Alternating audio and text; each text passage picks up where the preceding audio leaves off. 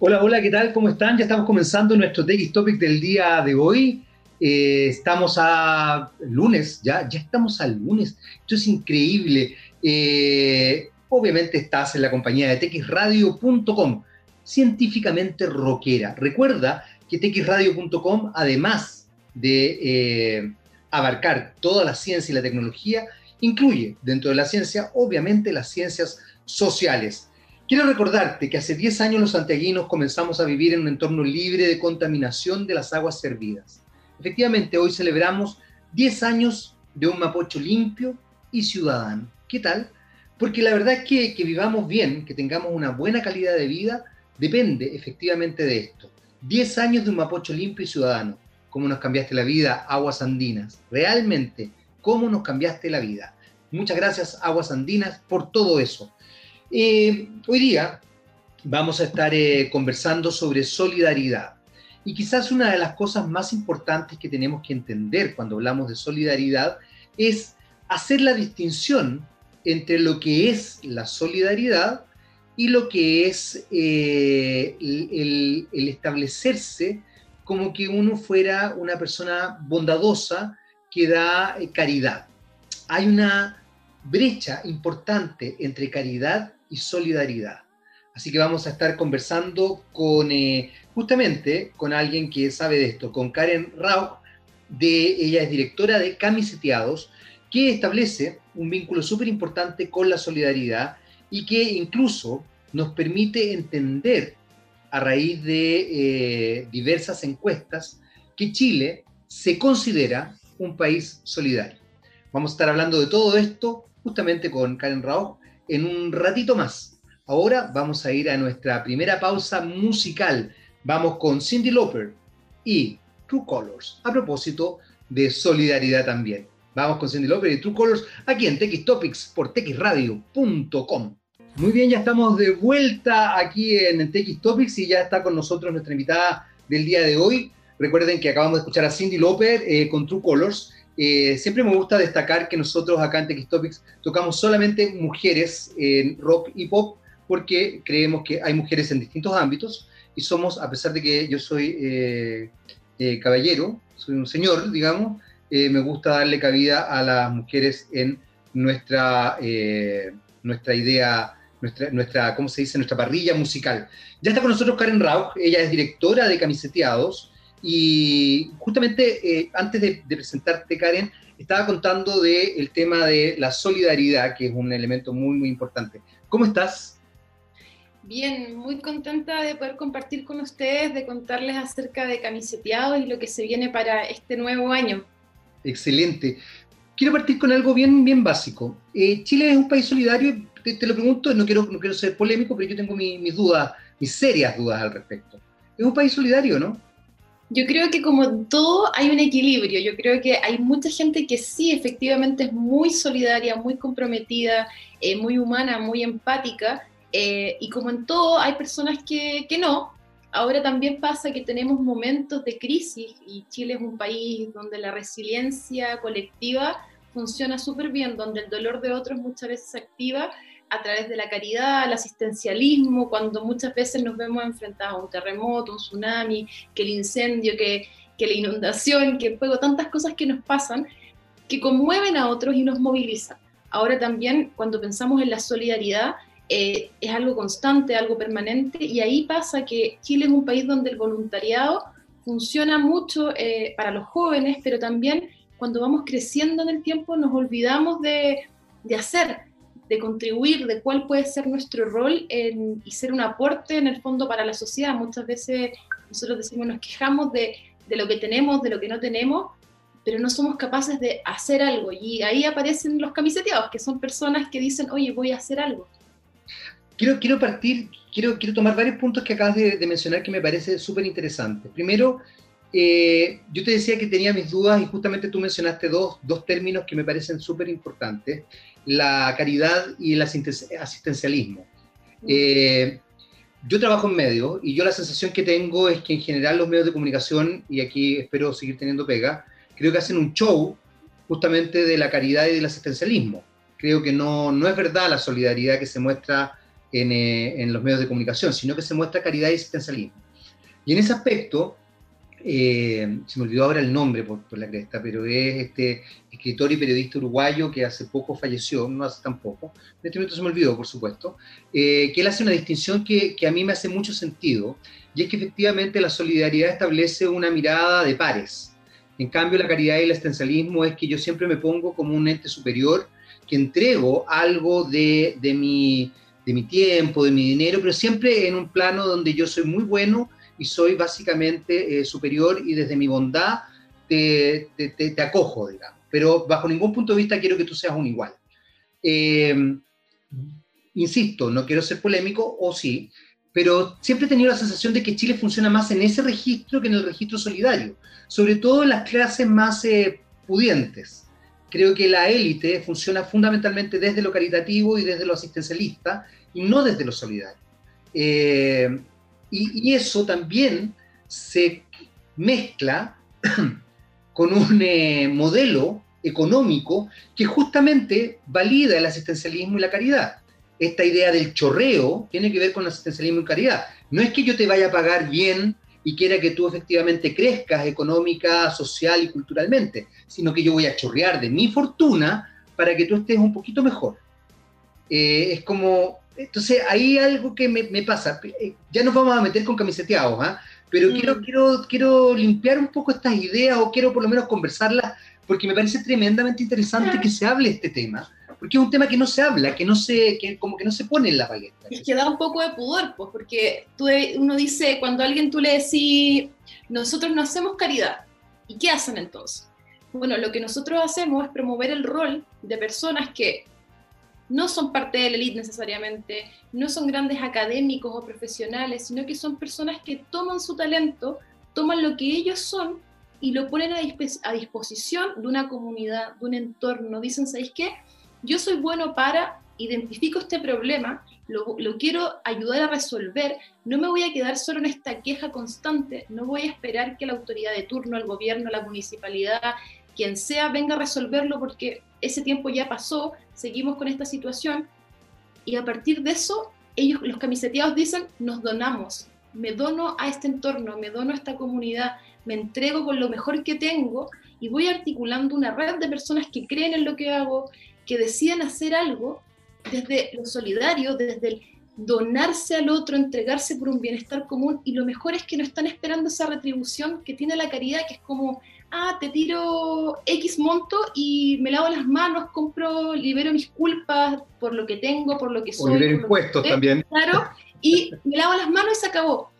Lo bonito que tiene el comprometerse es que uno se compromete, uno toma una decisión en el largo plazo que tiene implicancias, que tiene un impacto, pero sobre todo genera y construye comunidad.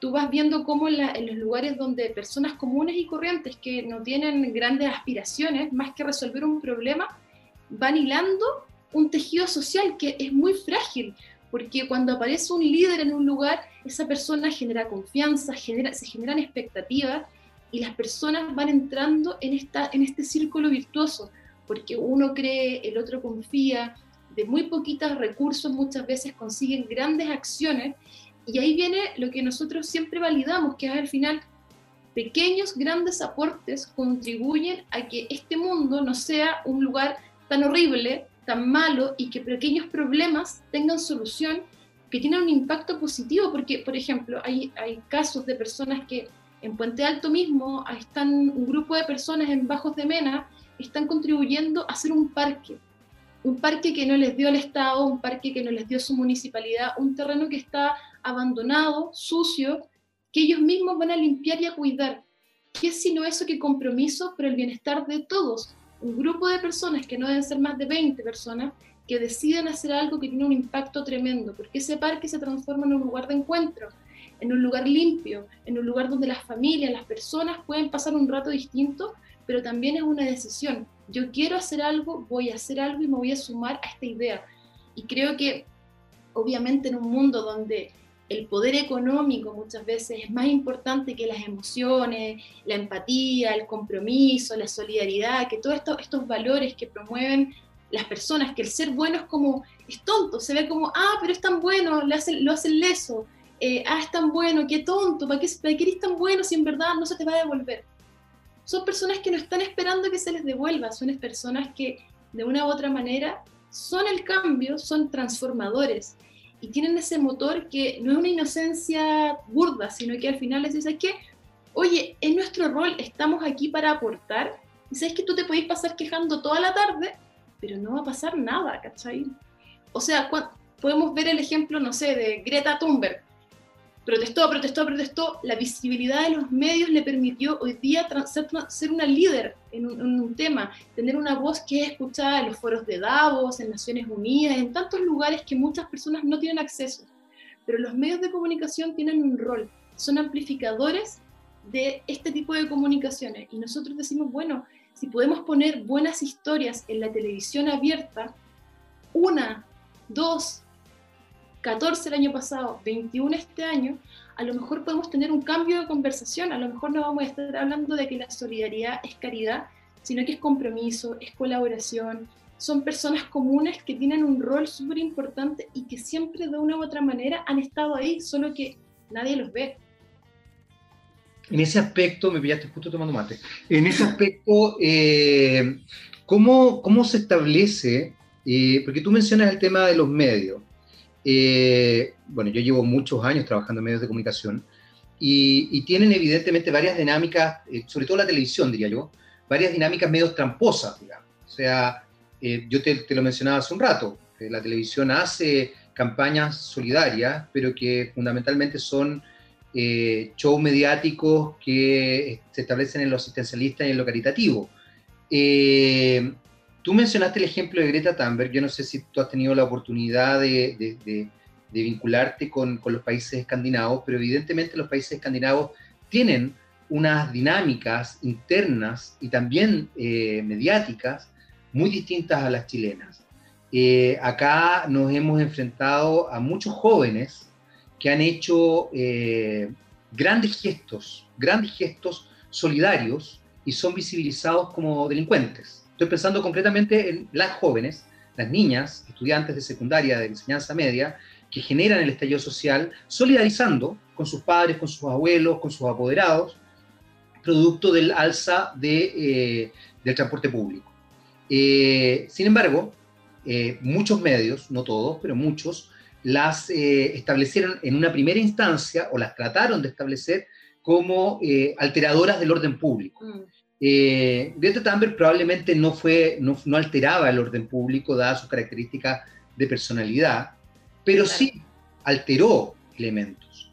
Eh, ¿Cómo se va estableciendo ahí? Porque, porque Camiseteados, hasta donde yo entiendo, han hecho algunos programas de televisión o han hecho algunos, algunos, eh, algunas cápsulas o, o, de frentón algunos eh, como especie de documentales muy bonitos, muy interesantes, pero tienen que pelear también con una, con una sociedad y con un paradigma que se constituye en el individualismo. Sí. Uno lo ve constantemente, Karen. O sea, uno escucha constantemente, por ejemplo, desde cosas tan simples como, por ejemplo, oye, ¿sabéis que eh, tenéis que ir a votar?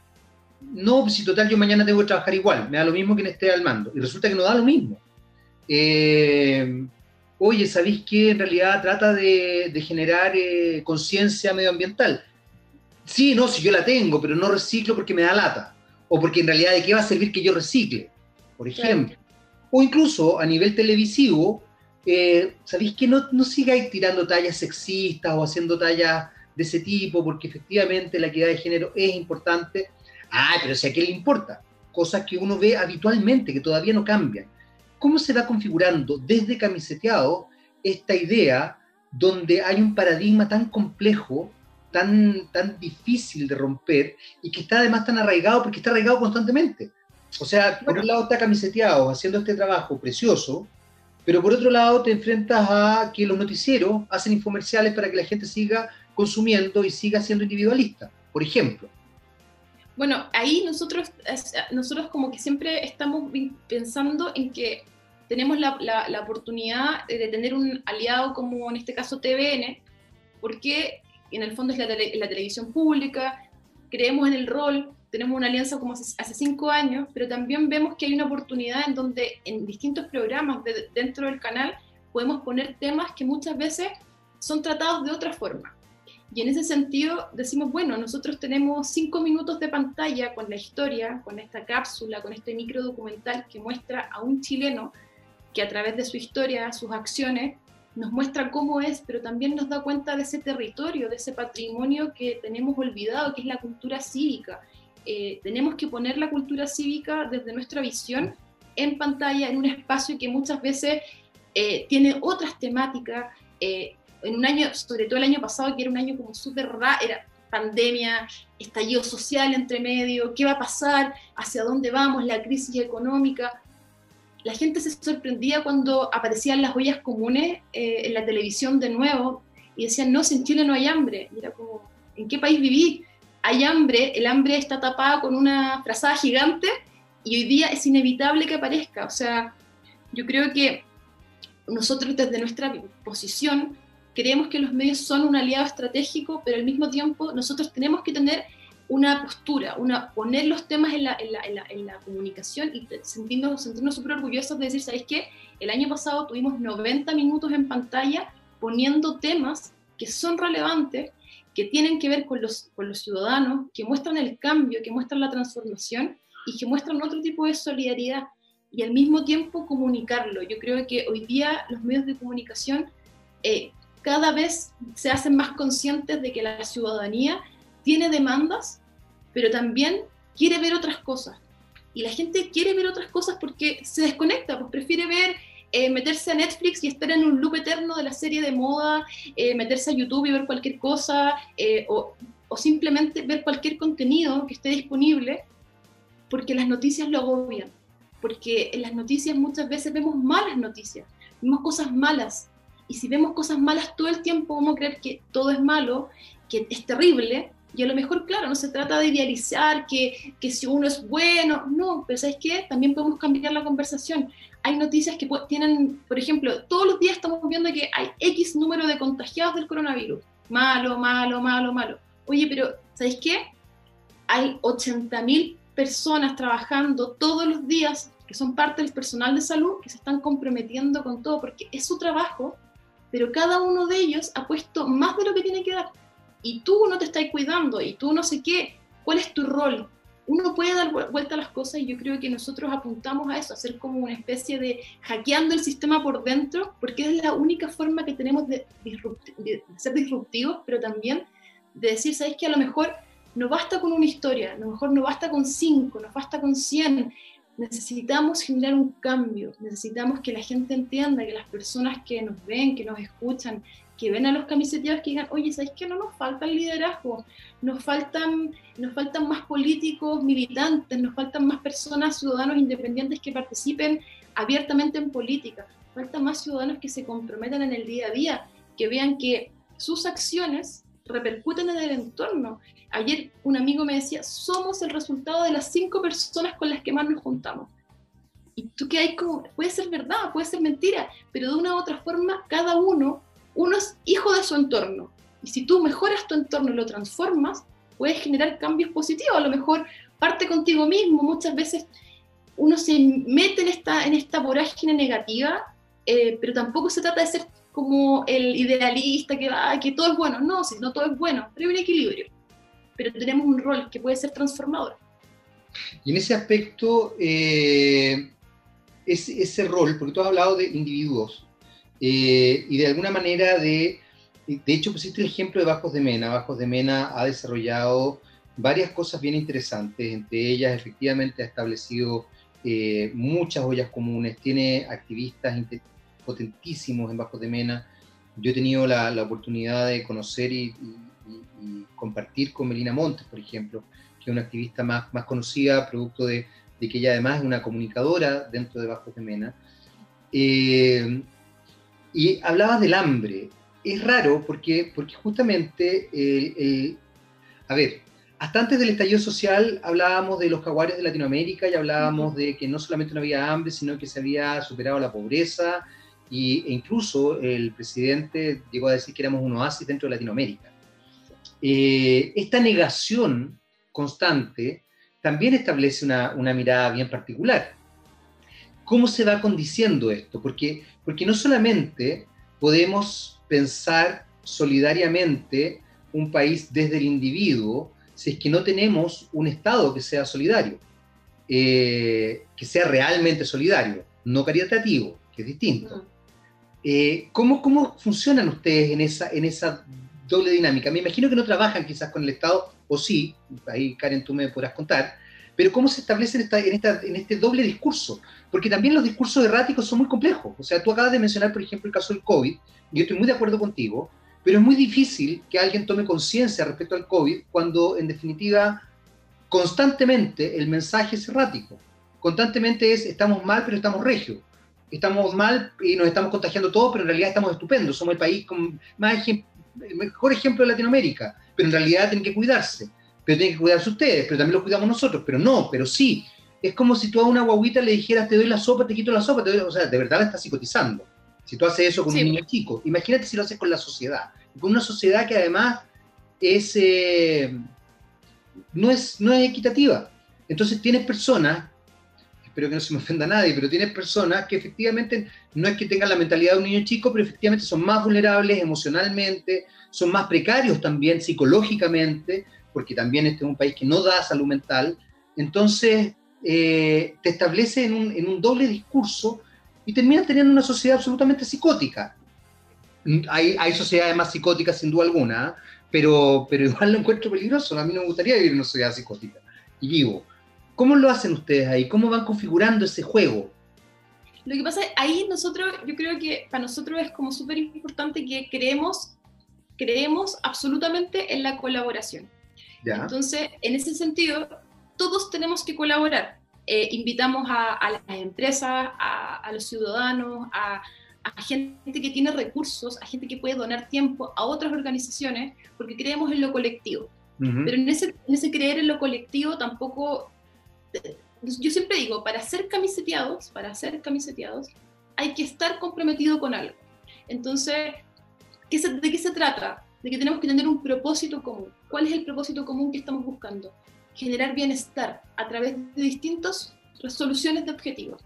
Yo les digo siempre, los camiseteados identifican un problema y desde su precariedad muchas veces, porque no son, insisto, no son personas con millones de dólares, no, son personas comunes y corrientes que muchas veces eh, están en la misma pelea que el más pobre que ayudan, o sea, lo mismo. Deciden hacer algo, lo identifican, van, accionan, transforman, tocan puertas, tocan puertas.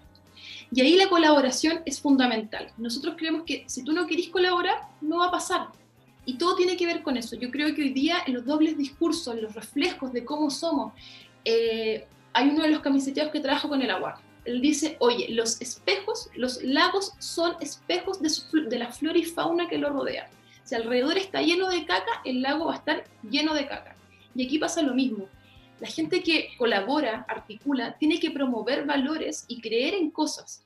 Y esto se trata como de este juego perverso que yo le digo que es el, tema del propósito, que muchas empresas, muchas organizaciones hablan del propósito y qué es el propósito y es algo bonito, qué pero es más simple. Se trata de tener empatía y yo creo que la empatía más el sentido común te ayuda a tener una visión, una visión y comprensión de tu entorno social que muchas veces, como tú bien decías, estamos carentes de eso porque no tenemos la educación a nivel país que nos permita tener una educación socioemocional, niveles cognitivos como de, aprendizajes cognitivos mínimos que nos digan, oye, ¿sabes qué? Estamos todos en un piso parecido, podemos relacionarnos bien, hablamos todo el mismo idioma. Hoy día no hablamos todo el mismo idioma.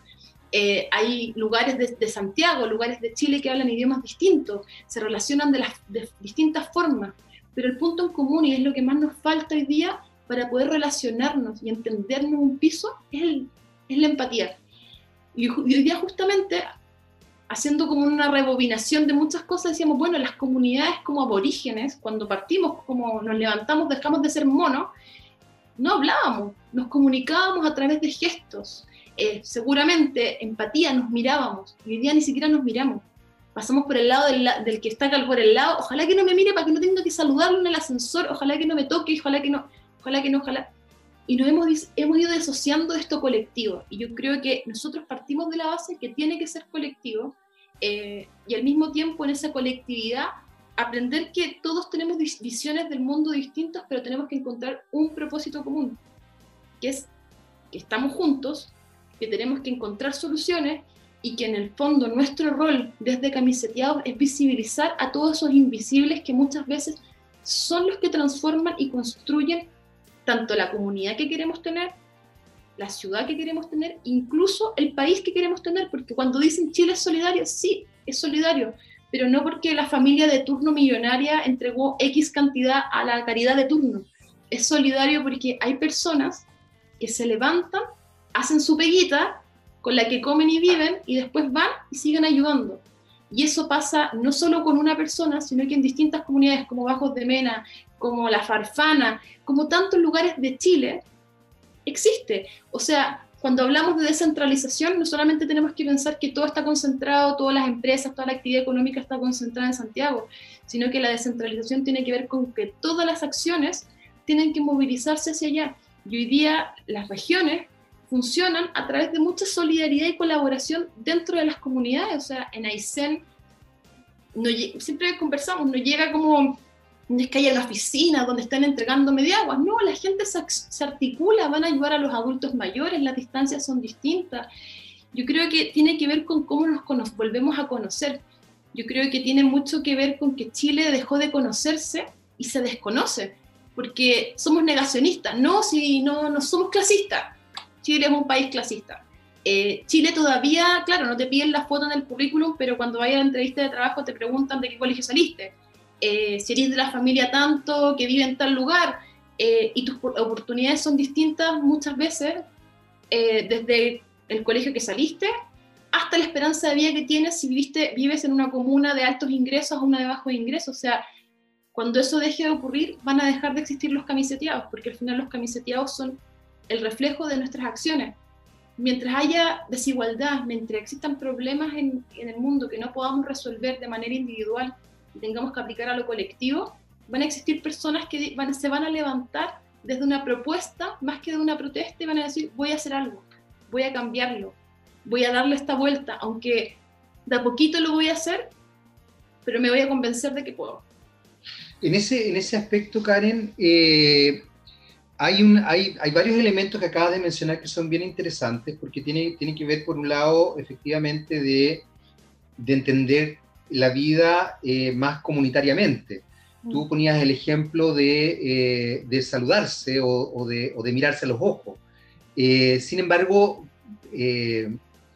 creo que, que, que, eso puede ser, a ver, que eso puede ser un gesto, un, un gesto, pero que no necesariamente establece vínculo. Hay gente que va todos los domingos a la iglesia, se, se, se, pega en el pecho, se, qué sé yo, se...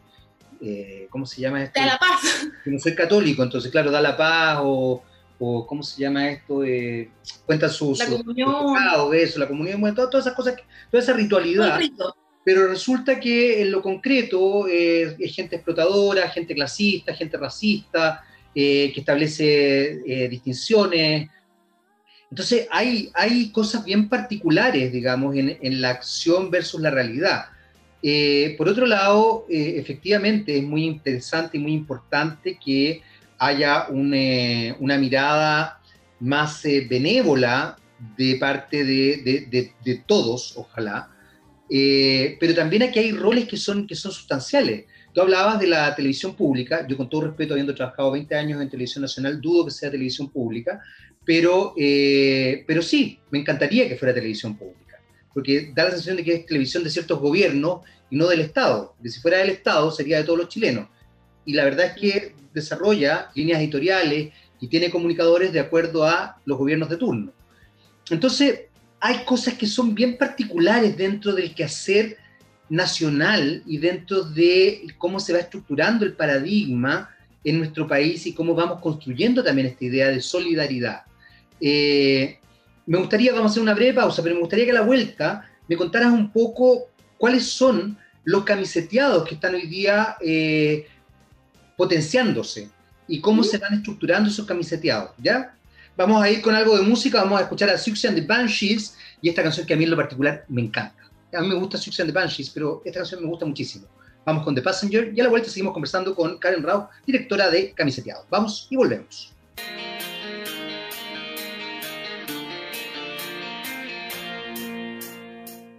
Muy bien, ya estamos de vuelta aquí en TX Topics eh, por txradio.com. Seguimos conversando con Karen Rauch. Ahí está Siouxsie and the Banshees con The Passenger. Eh, Karen Rauch, por si tú recién te estás eh, metiendo aquí a la radio estás recién escuchándonos en el programa, ella es directora de Camiseteados.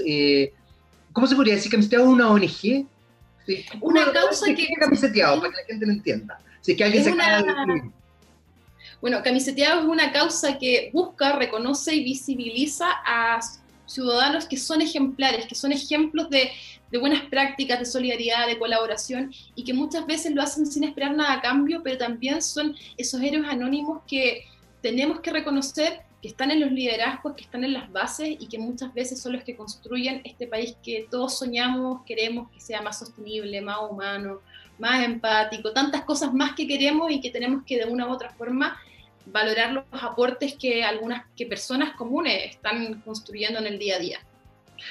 Estamos en un proceso bien potente este último tiempo, Karen, que es el proceso constituyente, y justamente una de las cosas que se pide es que sea la ciudadanía la que esté, más allá de que todos los partidos políticos están sacando cuentas alegres y están viendo cómo meten a sus distintos partidarios de manera media trucha, pero están tratando de hacer. Yo me imagino, a propósito de camiseteados también, que la ciudadanía tome el control de esto y efectivamente vote por aquellos independientes o vote por lo que realmente creen y esta vez sí voten a conciencia, sí lean los eh, proyectos, los programas y entiendan qué es lo que dice uno u otro. Eh, Camiseteado le tiene fe a este proceso, ¿no? Nosotros, o sea, desde Camiseteados creemos que la ciudadanía tiene un rol súper importante en la construcción del país que queremos, que la democracia requiere la participación de todos los ciudadanos. Y en el fondo, cuando pedimos un proceso constituyente y la mayoría de Chile decidió en octubre pasado que aprobaba la constitución, teníamos que ser súper claros que esa constitución requiere de la mayor participación de ciudadanos tanto en el proceso de votación y elección de quienes la elaboren, pero también hay que ser súper claro, no todas las personas, las personas tienen muy buenas intenciones, pero no todos estamos capacitados para escribir una carta que nos va a gobernar, pero sí creemos que desde las visiones de distintas temáticas es importante que estén representadas. Por ejemplo, personas que tienen amplio interés y trabajan en medio ambiente, personas que trabajan desde la superación de la pobreza, que entienden en el fondo que hay necesidades que el mundo político muchas veces no visualiza porque están, no están en el Congreso esas necesidades, muchas veces están en la calle, muchas veces están en los territorios, y hay personas que se han especializado a partir de su profesión, de su experiencia, de su oficio, en conocer esas temáticas. Y en ese sentido son ciudadanos que han trabajado como agentes de cambio, pero que tienen áreas de experiencia que les permiten ser parte del proceso. Eh, expertos en cultura, expertos en gestión cultural, eh, expertos en, ¿cómo se dice?, en cambio social, en innovación, en tecnología. Eh, creo que en el fondo los, los camiseteados que trabajen en la constitución tienen que ser personas que estén capacitadas para hacerlo. Yo creo que muchas veces uno, yo creo que no todos los chilenos han leído la constitución. creo que también eso es un error. Yo tampoco me la he leído 100%, pero creo que no, deberíamos opinar 100% de, de, todos los capítulos de algo que no conocemos. Yo creo que sabemos que no está bien por el periodo en que fue ejecutada y creada, pero también tiene que ser una constitución que nos permita avanzar hacia el futuro sostenible, y sostenible en todos los aspectos de la vida humana, no solamente que cuide el medio ambiente, que proteja los, los glaciares, que proteja las montañas, que proteja nuestro entorno, sino que nos proteja a todos, en todos los sentidos de nuestras necesidades humanas básicas. Eh, tiene que ser una constitución que permita que las oportunidades estén en la, misma, en la misma balanza y hay un equilibrio entre el que más tiene y el que menos tiene, porque así de una otra manera todos nos comprometemos. Y al final cuando uno ve ejemplos de países, eh, como se dice, más desarrollados, que están primeros en la, en la lista de la OCDE, cuando uno ve lo que los modelos de constitución que los gobiernan, son espacios donde la ciudadanía está protegida, y cuando un ciudadano, una persona se siente protegida por su Estado, eh, se siente parte de ese Estado. Y muchas veces se siente seguro en la calle, se, siente seguro a la hora de enfermarse y cuando le piden que se comprometa por algo común, como ponerse una mascarilla o tomar conciencia de, su rol en una, crisis, lo hace, lo hace con mucho más gusto. Entonces yo creo que tiene que ver con cómo nos, empoderamos y cómo permitimos que las personas que van a tomar esas decisiones se empoderen a través de nosotros. Y ese rol es muy importante. Tenemos que participar. Fíjate que acabas de mencionar algo bien interesante, Karen, porque en definitiva también la sociedad chilena eh, actúa de una manera que no necesariamente se condice con lo que dice. Eh, porque tú acabas de mencionar, diste un ejemplo que es muy, muy interesante, porque hablabas del compromiso que uno puede llegar a tener como ciudadano. Y dentro de la conversación que hemos tenido, eh, hemos hablado, yo te he puesto en realidad ahí en la palestra varios tópicos vinculados al individualismo de la sociedad chilena. Eh, sin, sin eh, desconocer el trabajo de muchas personas anónimas que hacen cosas maravillosas. Eh, pero en general la sociedad chilena, por lo menos en lo macro, se construye en un discurso muy individualista. Incluso esta idea de, de seamos todos emprendedores tiene que ver con algo individualista no quiero pertenecer a un grupo, no quiero pertenecer, sino que yo quiero tener mi propia empresa, mi propio no sé qué. O sea, hay, hay hasta una concepción ideológico, comercial, cultural, donde se potencia el individualismo. Eh, te mencionaba un rato, a raíz de, justamente volviste a mencionar el tema de las mascarillas, que también hay un discurso que es, por decirlo suavemente, errático. Un discurso donde me dicen, ocupe la mascarilla, eh, pórtese bien, no salga de su casa, pero vaya a tomarse café, pida permiso para ir al eh, para veranear, compre para las fiestas, para la fiesta no sé cuánto, eh, haga una fondea en tu casa. O sea, de, un, nivel de, es tan errático, yo te lo dije hace un rato, antes de la canción, que es psicotizante, que de verdad es como que tú decís, no sé para dónde ir, no, no, no entiendo, no entiendo, me dicen que, que, que tengo una vida normal, pero por otro lado, no puedo tener una vida normal por otro lado, me dicen que tengo que estar en mi casa a las 10 de la noche, porque a las 10 de la noche parece que se activa el virus malo y se deja de activar a las 5 de la mañana y el fin de semana también. No puedo ver a mis papás, pero puedo ir a Miami. Eh, es raro, es rara la situación. Todo eso errático comunicacionalmente también genera una cosa muy particular en cómo yo finalmente me desenvuelvo. Eh, Camiseteado justamente apuesta por una visión distinta. ¿Cuáles son los proyectos o las cosas que más han llamado la atención de ustedes como organismo y, que han decidido también mostrar, visibilizar dentro de este, este, grupo y dentro de esta situación tan rara. O sea, yo el otro día, el otro día en realidad hace varios meses ya, pero, pero, pero hace poco, menos de un año, veía como un rostro ancla de un canal de televisión, no TVN, relájate, eh, hablaba de los calcetines de colores en el noticiario central y de la importancia de los calcetines de color. Y yo decía, no puedo creer que esto, esto sea tema, porque estaba, obviamente estaba dentro del contexto tendencia, pero de verdad con todo lo que estaba pasando en Chile y el mundo, que se hablara de los calcetines de colores, me parecía, bueno, me parecía intencional, fíjate, me parecía intencional, como que se estaba creando una cultura y una forma de ser y hacer sociedad frívola, media superficialona y ojalá no pensante ni crítica. ¿Qué pasa con camiseteado en ese sentido? Cuando se enfrenta a todo esto, ¿cuáles son los proyectos que ustedes dicen, esto hay que mostrar, esto hay que decirlo, esto hay que visibilizarlo? Bueno, el año pasado, el 2020, fue como el año pandemia, entonces nosotros dijimos, obviamente tenemos que mostrar a personas que se hayan comprometido durante la pandemia, que antes de la pandemia no hubiesen hecho nada por otro. ¿Por qué? Porque era súper importante ver cómo una crisis global, local, eh, con distintas implicancias en la sociedad, había sensibilizado a alguien y le había dicho, ¿sabes qué? Tú, ciudadano común y corriente, con tus dolores, puedes hacer algo por otros.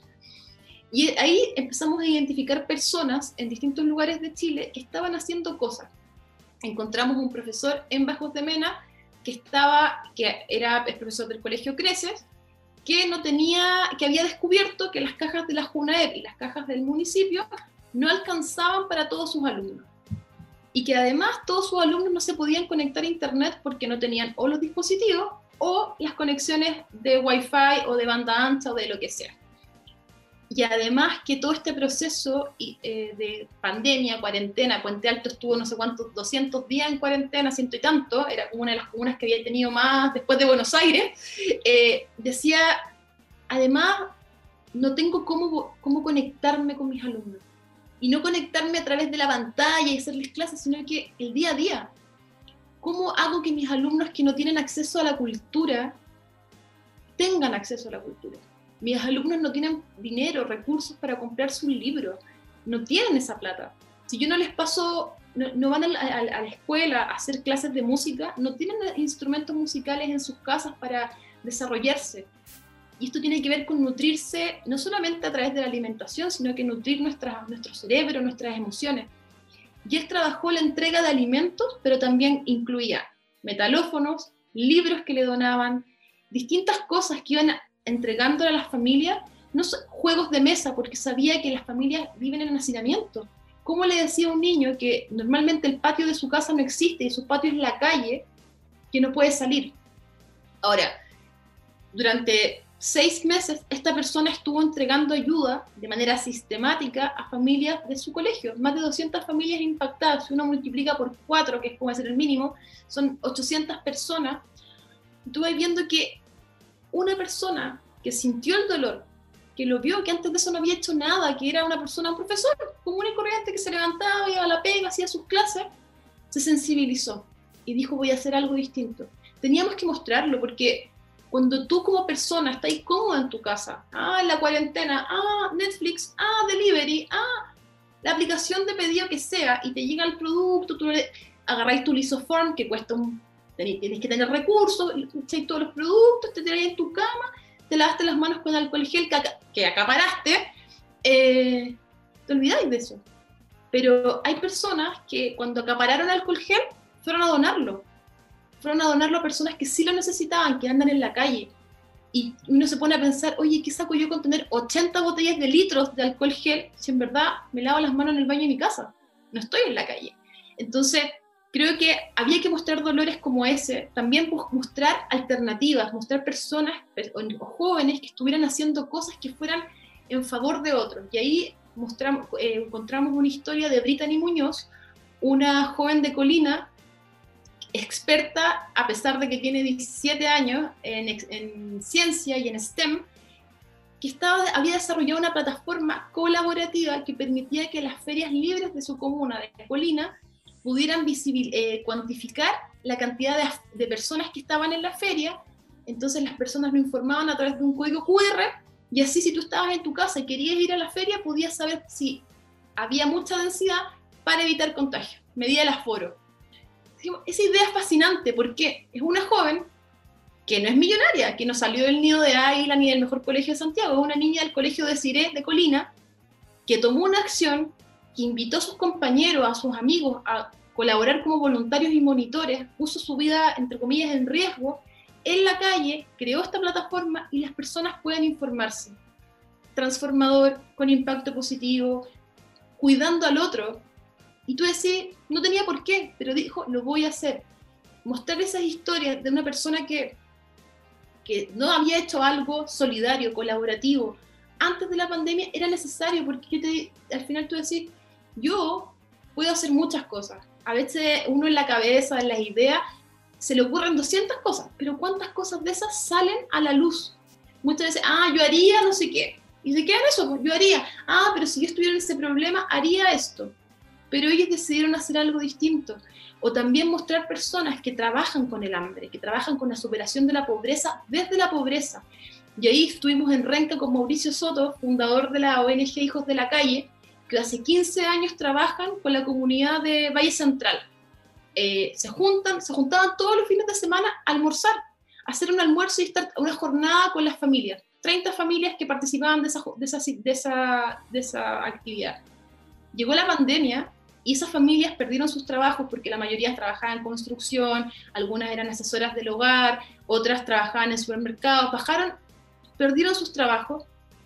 Además, con el estallido social, ya muchos de ellos están en una situación económica aún más precaria, en pobreza material muy grande. Este comedor empezó a funcionar todos los días y cada día atendía a 500 personas. ¿Cómo tú alimentas a 500 personas todos los días? De lunes a domingo un grupo de personas que dijo voy a hacer algo, voy a multiplicar, voy a triplicar los esfuerzos que estoy haciendo porque mi comunidad no puede pasar hambre. Y tú vas viendo que hay personas como adultos mayores que solo almorzaban los días que iban a este comedor los sábados y gracias a la pandemia, lamentablemente, pudieron comer todos los días. Porque las empresas empezaron a donar, porque se articuló una red de ayuda en donde este dolor de un espacio, que eran 500 personas diariamente, o sea, tenía ahí eh, 3.500 personas comiendo, mínimo, mínimo, y habían días que faltaba alimentos. Y, y, tú veis que hay personas que al mismo tiempo en el supermercado están acaparando, están llevándose los carros llenos de papel higiénico y tú decís, ¿para qué necesitan tanto papel higiénico? ¿Lo irán a donar? Eh, ¿Vivirá tanta gente en sus casas? Eh, eran motores de solidaridad. Había que poner en pantalla a personas que sensibilizaran, que te dijeran, oye, ¿qué estás haciendo en tu casa? Que te hicieran preguntarte después de verlo, ¿qué hago yo para que esto no sea así o me voy a seguir quejando. Se soluciona todo yendo a Plaza Italia, se, se, soluciona todo yendo a Plaza Dignidad, se soluciona todo yendo a la plaza de mi ciudad, hacer lo que sea que quiera hacer, desde manifestarme alegremente hasta romper todo. Quizás no. Quizás una, una parte es quejarse y la siguiente parte es hacer algo. Y sensibilizarse, porque al final, nosotros qué decimos? Queremos inspirarte. Queremos que cuando termine la historia te haga una pregunta estoy haciendo yo? ¿Yo haría algo así? O que digáis, pucha, que es bacán esta persona, de verdad es un camiseteado. Y que por último, no lo tiréis para abajo. Ya con eso, ya cumplimos uno de los objetivos, pero cuando uno pone 14 historias en la televisión de personas que muchas veces tienen dificultades más grandes, eh, vimos una historia de, de, Rancagua donde Sotero Suazo tuvo una atrofia cerebral, eh, tiene mucha discapacidad y, aún, y, y además es tercera edad, decidió salir a entregar cajas de ayuda a distintas ollas comunes de, la, sexta región. Puso en riesgo su vida, él sí puso en riesgo su vida. Y él veía que estaba haciendo algo más grande. Porque si un niño en una, en una población, una toma, no tenía cómo vestirse, él tenía que hacer algo para que ese niño tuviera cómo vestirse. Porque probablemente ese niño no es que quisiera estar vestido de verano en pleno invierno, era porque no tenía. Y y creo que de una u otra forma, eh, cuando uno quiere activar la empatía de otro para que ese otro vea el mundo como yo u otros lo ven, hay que poner en pantalla, hay que usar los espacios, hay que hackear un poco el sistema eh, para, hacer esto, este movimiento disruptivo, en donde tú estás esperando que en el matinal o en algún otro programa aparezca, no sé, un comentario de farándula o de la película nueva o algo del presidente o algo chistoso, un video de YouTube y te aparezca una historia que te, haga pensar que chuta, yo de verdad podría ser algo distinto, podría ser distinto. En ese, en ese aspecto, Karen, eh, ¿cómo, ¿cómo se van ustedes conformando? Porque, porque igual a mí me, me, llama la atención que, eh, que sea finalmente el individuo y no un Estado que garantice en definitiva ciertas cosas. Porque a mí me parece que, que o sea, es una opinión muy personal, pero que, que una persona arriesgue su vida en algo que deberíamos tener un país que efectivamente se, se, ponga. O sea, no puede ser que en este país haya hambre. Mm. No debería ser. Menos un país que se supone que tiene un, PIB tan alto. Lo que te lleva a pensar que es blufeado ese PIB, evidentemente. Entonces, eh, hay, hay, cosas que llaman ahí harto la atención. Se nos está acabando un poco el tiempo. Quiero saber cuáles son los nuevos, las nuevas eh, las nuevas aristas o los nuevos camiseteados que van a presentar ustedes, que me imagino que siguen en esta, en esta eh, ¿cómo se podría decir?, alianza con TVN, ¿no? Seguimos con TVN y también estamos buscando eh, amplificar los contenidos a través de plataformas propias. Yo creo que de una u otra manera también es, hoy día las plataformas digitales te permiten ser un medio en sí mismo, cualquier persona que tenga una red social ya es un medio en sí mismo. Eh, Absolutamente. y además le llegáis, llegáis mucho más fuertemente a los jóvenes también y a las comunidades también, porque muchas veces la gente no ve televisión y uno en distintos momentos se pilla haciendo scroll eterno y te encontrás con cosas súper interesantes que te hacen sentido. Este año el desafío es más grande. Eh, el desafío el año pasado fue multiplicar. Nosotros normalmente sacábamos siete historias. En el año de la pandemia dijimos, bueno, todo el mundo está haciendo algo distinto, todo el mundo se está comprometiendo. Nosotros también tenemos que mostrar más historias porque necesitamos sensibilizar más y este año dijimos, bueno, es el 2021, tengamos 21 historias, coincide un poco, pero también porque este año por primera vez cada, cada región va a tener a su camiseteado. Queremos encontrar a un camiseteado por región que sea un líder, que sea solidario, pero que al mismo tiempo nos permita identificarnos a cada región con esa persona con ese espíritu que también refleja la idiosincrasia y la cultura propia que, cada, que las regiones tienen, porque una persona que vive en San Pedro de la Paz no es igual a una que vive en Talcahuano y a una que vive en Tomé, y una persona que vive en Chacayuta no se parece a nada a una que vive en Arica.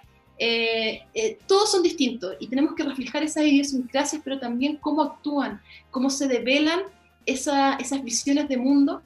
Y al mismo tiempo vamos a sumar a cuatro camiseteados que son eh, como campeones de la solidaridad y agentes de cambio a través de objetivos de desarrollo sostenible, un poco para ir mostrando que hay personas que de manera directa y concreta dicen, ¿sabes qué? Yo voy a trabajar por esto, porque este es mi objetivo, que de aquí al 2030, que ya no queda nada, eh, la superación de la pobreza exista, o de aquí al 2030 que cuidemos los océanos, que la pesca ilegal no, sea, no exista, tantas cosas, que la depredación, eh, que los bosques se cultiven, que se cuiden, eh, y tantas otras cosas que se tienen que desarrollar. Y también vamos a destacar, eh, al igual que el año pasado, algún camiseteado honorario, que es una personalidad chilena que esté haciendo algo extraordinario, que más allá de su talento, por qué se hizo conocido para las personas, esté entregando un aporte sustancial al desarrollo humano de Chile. Un poco lo que queremos hacer siempre es ir más allá, porque sabemos que a lo mejor 14 historias o 20 historias durante 8 semanas no van a cambiar Chile, pero no hacer nada no es, no es lo correcto. Si hay que hackear el sistema, alguien tiene que hacerlo y nosotros dijimos, esa va a ser nuestra camiseta, al menos en los medios de comunicación. Eh, vamos a visibilizar a esos chilenos que, que, hay que reconocer, porque de una u otra forma, si nosotros no lo hacemos, nadie los va, los va a mirar.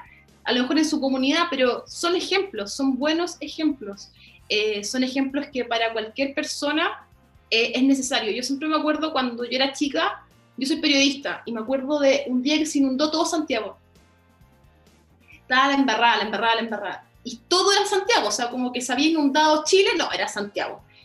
Y siempre me acuerdo de esa sensación de que Santiago, que todo era Chile, que todo era Santiago y que había un periodista con el agua hasta acá. Y yo decía, ese gallo de estar muerto frío, está muerto frío. Y era un matinal que lo estaba mostrando. Yo decía, ¿qué estará pasando en otras regiones? Y buscaba en la tele y no veía. Y yo creo que con camiseteados tenemos que hacer eso, mostrar a las personas que están resolviendo cosas que no necesariamente van a estar en el otro canal o en el canal de al lado o en el canal siguiente, pero que tienen que tener un espacio, porque si no, no vamos a cambiar, no nos transformamos, no somos mejores. Y para ser mejores hay que ver cosas buenas. Estoy muy, muy de acuerdo. Eh, Karen, te quiero agradecer eh, tu, tu, tiempo y que hayas estado con nosotros hoy día. Karen Rauch, eh, directora de Camiseteado. Y sí, yo estoy de acuerdo, hay que hackear el sistema.